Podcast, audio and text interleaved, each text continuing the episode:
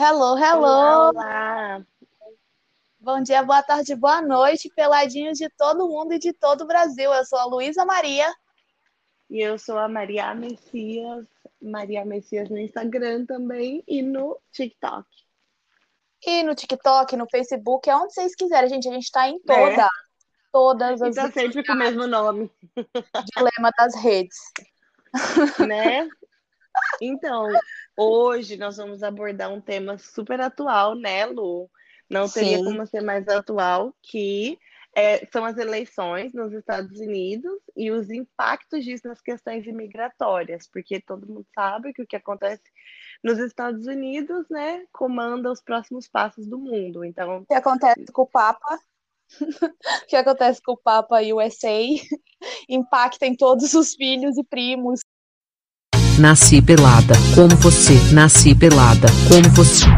E hoje a gente vai falar das eleições, né? Que oficialmente é no dia 3 de novembro, amanhã. Porém, mais de 50 milhões de eleitores já votaram pelo correio.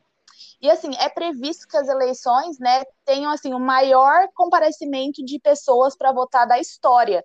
As campanhas eleitorais, elas já estão assim a todo vapor como nunca foi visto antes. O Biden, Kamala Harris, Kamala, Kamala, Kamala ela- Harris, acho que é. Kamala Kamala Harris para vice-presidência. E o Trump manteve o Mike Pence, o que é o seu vice atual. A Kamala, ela é uma mulher e ela também é negra. É, se caso o Biden vença essas eleições, ela vai se tornar a primeira mulher a ocupar uma vice-presidência nos Estados Unidos, né? Ela é duramente criticada, né, por todos os lados, pelos dois lados, porque ela é do Partido dos Democratas, que é um partido mais liberal, mas os democratas consideram ela muito conservadora. E em outra, e por outro lado, né, os republicanos consideram ela liberal demais. Então, assim, é aquela novidade de sempre, né? A mulher sendo criticada por todos os lados. Grandes novidades, vemos por aqui. É, ela também tem histórico de não ter sido muito justa com a situação das pessoas pretas nos Estados Unidos. Enfim, eu não tô aqui, esse podcast não tem intenção de entrar ou tomar, tomar partido em quem ela é ou qual, qual seja a função dela nesse sentido. A única coisa que de fato é que, historicamente, ela vai ser um marco caso o Joe Biden vença as eleições, né? E é até por isso que a gente decidiu abordar esse tema, porque é bastante atual o cenário nos Estados Unidos, impacta muito o restante do cenário do mundo, como a Maria disse anteriormente. O impacto na moeda do dólar, que é a principal quando a gente vai pagar um intercâmbio, por exemplo, ou na sua grande maioria quando a gente vai viajar para o exterior também, hoje o dólar no Brasil está 5,75 e assim, absurdamente alto e depende da situação dos Estados Unidos nas próximas semanas, pode chegar até seis reais, né, pessoal? Já foi sinalizado por alguns membros do governo brasileiro, a situação pode piorar muito. Então, assim, essa, essa votação vai ter um impacto, com certeza, na nossa economia, então estamos todos aguardando, né?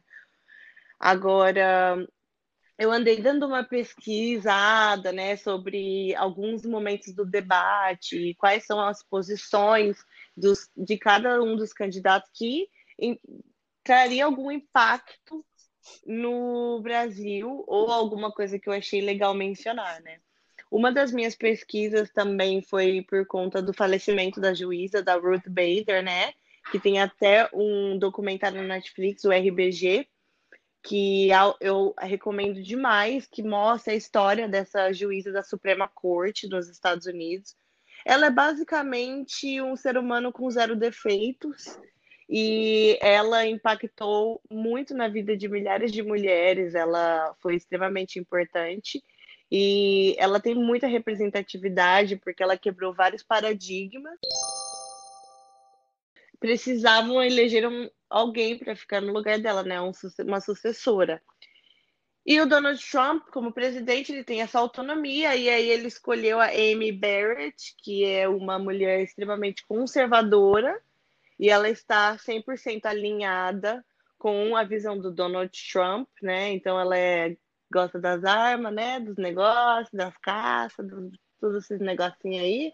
Provavelmente alguém que acha que feminismo é mimimi, entende? Aí é, é isso que a gente entra na pauta. Não vou entrar nessa pauta, né? Mas é, é muito. É, para mim foi muito difícil assistir uma mulher que pensa que feminismo é mimimi, ocupar um lugar de uma mulher que lutou pelas mulheres e que se não tivesse feito aquilo, ela não estaria ali, né? Em primeiro lugar. Porque Exatamente. A, a, é, é, foda. Aí depois fala assim, ah, por que, que eu tenho que, que, ser feminista? É por causa disso, né, querida? Esse é um exemplo bem clássico do porquê que você tá passando vergonha, né? Mas aí, enfim, o Donald Trump foi e colocou uma mulher extremamente conservadora, alinhada com seus ideais. Por que, que eu estou falando sobre isso? Porque a Suprema Corte ela tem uma decisão, um impacto final decisivo muito importante. Caso tenha recontagem dos votos, caso tenha alguma investigação, o que está caminhando para ter, né? Essa votação está caminhando para isso. Então, assim, a Suprema Corte tem uma decisão muito forte e a Suprema Corte ela já é maioria republicana e aí substituíram a juíza da Ruth Bader por uma mulher extremamente conservadora. Então, a minha impressão é que o Trump, ele simplesmente se garantiu ali, né? Ele falou assim: ah, se por acaso der uma recontagem, né, just in case, vamos deixar pessoas mais alinhadas comigo ali na, no, na Suprema Corte, né? Então, foi bem isso que eu achei que aconteceu, né? Outra coisa também que eu achei legal é que eu abri aqui um site que chama 538, né? 538, e esse site me deu também a logística do que está acontecendo nos Estados Unidos, né? Porque já tem alguns estados onde eles já sabem que, por exemplo, é, alguns estados que são mais prováveis que o Biden ganha e alguns estados que, que é, seja mais provável que o Trump ganha. Então eles já estão meio que divididos. É, a gente já tem mais ou menos uma noção parcial de qual estado vai predominantemente votar no Trump, qual estado vai predominantemente votar no, no Biden. E o que eu sei sobre isso é que a Pensilvânia e a Flórida estão meio que como estados decisivos, né? Na reeleição do Trump, que são estados que estão meio que divididos e que essa, essa, esses estados teriam um impacto no resultado final, né? Exatamente. E essas informações são muito importantes para as pessoas que estão pensando, para você, peladinho, que está pensando em fazer intercâmbio nos Estados Unidos. Porque quando as, as fronteiras se reabrirem, né, e tudo voltar ao normal, você já sabe assim qual a predominância, né, de visão política dos estados, e isso pode ser muito decisivo na sua escolha. Sim. E na maioria do, dos estados dos Estados Unidos, da América, tem esse histórico de votar da mesma forma, porque assim a maioria do país é constituída por republicanos democratas e na maioria dos estados já tem a sua maioria estabelecida. E isso, isso é em todas as eleições, né, Lu? Porque Exatamente. O que acontece nos Estados Unidos é basicamente a mesma coisa em todas as eleições. Já tem os estados que votam sempre nos candidatos do republicanos, do lado republicano, e sim sempre os estados que votam do, do candidato democrata. Então, o que define de fato a votação dos Estados Unidos é o que eles chamam de os estados de battleground, que traduzindo ficam os estados decisivos, porque eles que basicamente decidem o resultado das eleições. Por isso que já é difícil por si só prever o resultado da eleição nos Estados Unidos. Mas na maioria dos casos mesmo, o resultado da votação oficial fica nas mãos daqueles que estão em cima do muro, né? Os, os que a gente na astrologia chama de os librianos. Os librianos, os librianos que decidem. então, assim, quando se trata de Estados Unidos, a gente já trabalha com incertezas. Esse ano ainda, por conta da situação da pandemia, está mais incerto do que nunca, né? E também o, o impacto que isso vai ter na economia e na nova forma de votar é aquele famoso acredita desacreditando, né? Porque o, o Joe Biden, ele está liderando as pesquisas. Eu cheguei até a ler uma pesquisa que falava que o Joe Biden ganharia por um pouco mais de 200 votos, o que é surreal, né? É, mas uma coisa é fato, vai ser muito acirrada essa disputa. É, nós aqui do Nasci Pelada, a gente não fala sobre, com certeza sobre assuntos incertos, porque a gente não vem de pânico, né, para se promover. Mas o que tudo indica mesmo é que o vencedor dessa eleição vai ganhar por pouco. Essa é a única coisa que eu consigo afirmar. Vai ser coladinho. Vai ser tensa. Vai ser muito tenso. E assim, uma das principais pautas que o Biden fala é que ele planeja modernizar, né, o sistema de imigração dos Estados Unidos e ele trabalhar em conjunto com a comunidade internacional. Porém, ele defende uma pauta que é combater a imigração irregular. Então, essa é para você, brasileiro, que quer invadir o território americano. E Ele também comentou sobre restabelecer o relacionamento das nações que lidam com assuntos de asilo e refugiados. E assim, eu assisti um pouco e eu li os momentos marcantes dos debates com muito cuidado, porque assim, eu tenho um pouco de ânsia de vômito é, em uhum. ver os dois, porque eu acho que os dois são muito assim, dando a minha opinião. E assim, o que eu consegui, né, com o meu estômago fraco, acompanhar é né? que parece que muitas pessoas estão votando pro, contra o Trump com muito ódio no coração. E a gente já viu e teve essa experiência no Brasil que as pessoas votaram motivadas pelo ódio e vocês estão vendo no que deu, né? Semanalmente, Sim. defendo o SUS semana passada, né? Sim. Não dá certo isso de votar com ódio no coração, gente. Mas tem que ser racional, uma... né?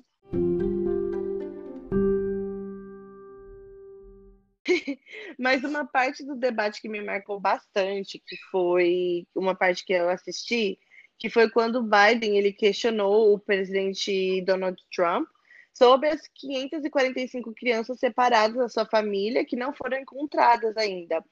Então, eu lembrei do que ele estava falando, que foi aquele caso de anos atrás, quando houve aquele escândalo que a política de zero tolerância do Donald Trump, onde as crianças foram separadas das suas famílias na fronteira, e os pais ou os responsáveis pelas crianças foram levados pela justiça, né, ou deportado, deportados, né, e as crianças ficavam nesses centros de detenção até a segunda ordem da justiça, ou até, é, assim, encontrarem alguém para padrinhar essas crianças supostamente no papel, isso, essa medida era para garantir a segurança das crianças, né? E os seus pais teriam que entrar com pedido para a justiça, comprovando que eles teriam condições de cuidar dessa, desse, desse menor, ou o Estado se responsabilizaria, né, de encontrar alguém para cuidar dessas crianças.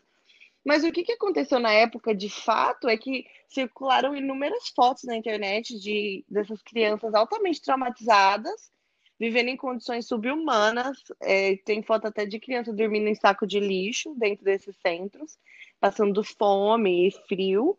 E isso gerou um impacto muito, muito negativo na imagem do Trump, né? É, tanto nacionalmente quanto internacionalmente. Até as pessoas que apoiavam ele criticaram duramente essa medida, porque estava afetando crianças e tudo mais. E aí o Trump revogou essa, essa medida dele. E o que o Biden estava dizendo no debate, na verdade, é que ainda desde aquela época existem ainda 545 crianças que foram separadas da família e que seus pais não foram localizados. Então, basicamente, são crianças assim que estão presas no sistema.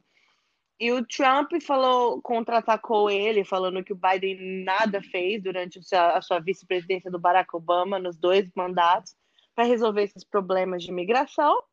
E o Biden contra-atacou esse argumento, dizendo que o ex-presidente Barack Obama demorou muito para agir e que ele era apenas o vice-presidente.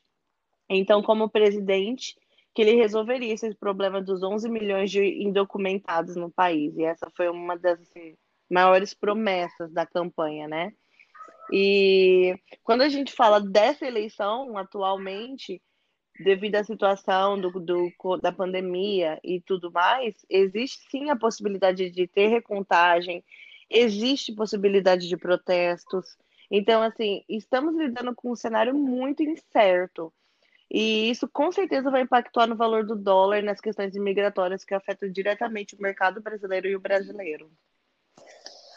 O movimento Black Lives Matter, que a gente falou desse movimento no episódio passado, então se você ainda não escutou Sete Anos de Azar, volta e escuta também o último episódio, Vidas Pretas Importam.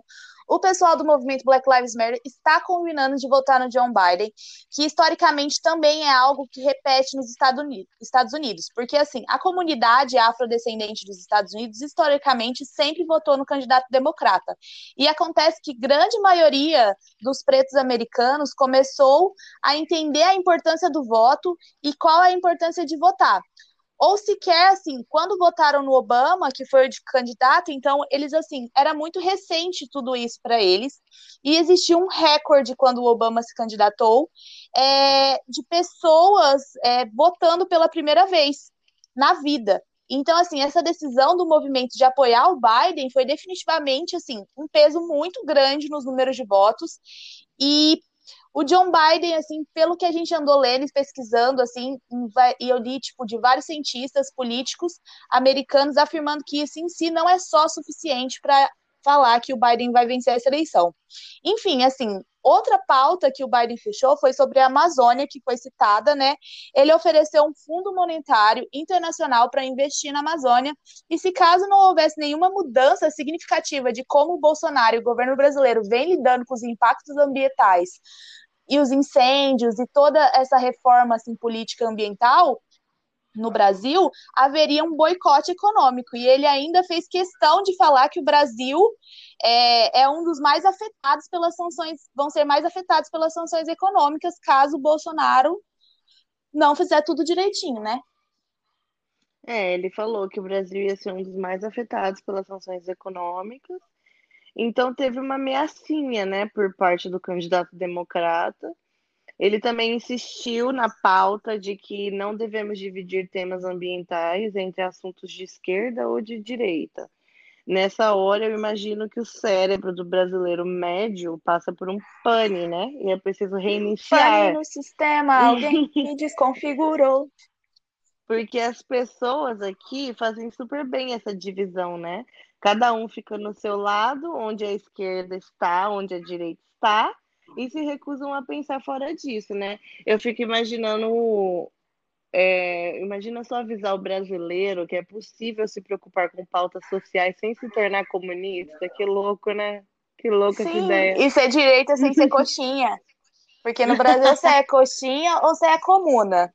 Então fica Você bem difícil. Para. É.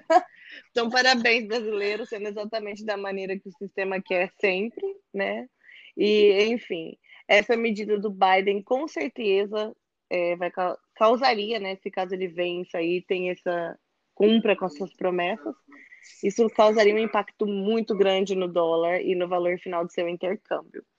Mas, como a gente gosta de deixar uma reflexão, vamos deixar uma reflexão para vocês com a seguinte frase: se o voto de fato não mudasse algo, eles já teriam proibido. Aquela coisa, espero que vocês, né, escureçam as ideias, porque agora eu tô usando esse termo, escureçam as ideias. Exatamente. E pensem muito bem na hora de escolher para onde você vai e como vai ser e todas as decisões necessárias para o seu intercâmbio. Beijos de fogo, porque tem muita gente para queimar. Vocês não, peladinhos. Esse beijo de fogo vai para outras pessoas.